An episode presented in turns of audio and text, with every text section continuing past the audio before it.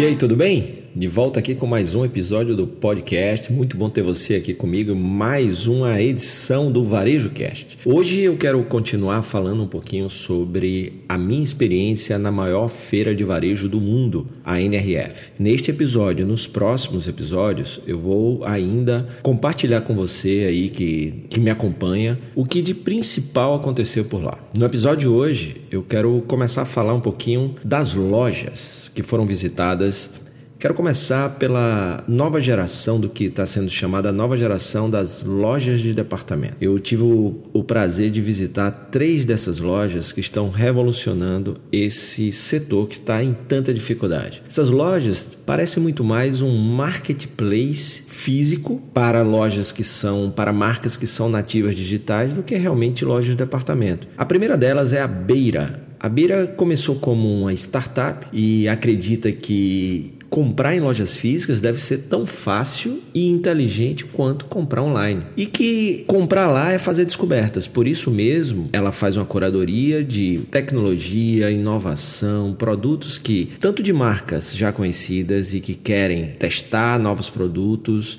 lançar o produto primeiro num, numa versão menor para ser avaliada e testada, ou marcas novas que tem o produto, mas não tem aonde vender no, no varejo físico. E aí a, a Beira faz uma curadoria. Hoje, pelo sucesso de suas lojas, ela tanto busca esses produtos como também é procurada por novas marcas e por marcas já tradicionais que têm produtos novos. E eu tive na Beira em Nova York e é realmente muito interessante. Você acaba descobrindo muitos produtos que você não sabia que tinha já no mercado, tanto de marcas conhecidas, como eu já falei, como de marcas novas que você vai desde um celular para quem joga videogame, para roupas é, que tem, tem essa, essa tecnologia usável, também passa por relógios, entre, entre outros produtos, mas muito mais ligado à tecnologia. A Beira ela, ela possui desde lojas experimentais até uma, uma poderosa plataforma de software que permite com que os varejistas acompanhem a performance dos seus produtos na Beira. Eles dão feedback constante de como está a performance, de como está é, a aceitação, as vendas daqueles produtos que estão em suas lojas. Então essa é a ideia da Beira.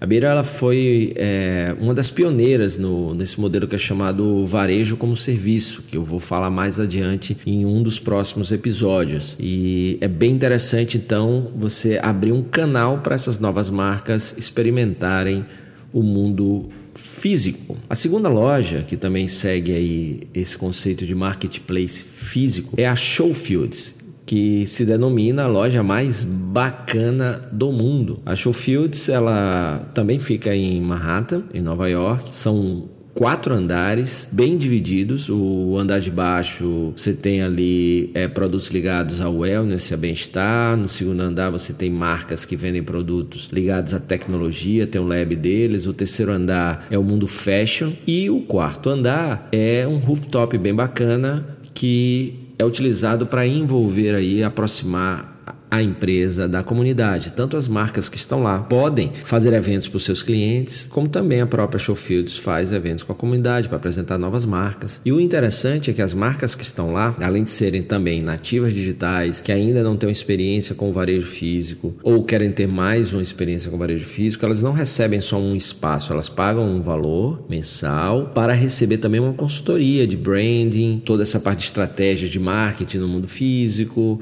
Então é super interessante, eu achei muito bacana a Showfields e tem muitos produtos super interessantes por lá também. E a terceira loja que eu quero falar hoje, que também segue a mesma linha, chama-se Neighborhood Goods. Também tem uma é super parecida, são produtos novos, você tem um valor para estar tá ali, também é feita uma curadoria, assim como na Showfields, assim como a Beira. A loja que eu visitei fica no Chelsea Market e coisa muito interessante é o atendimento de lá. Uma equipe super engajada, competente, simpática.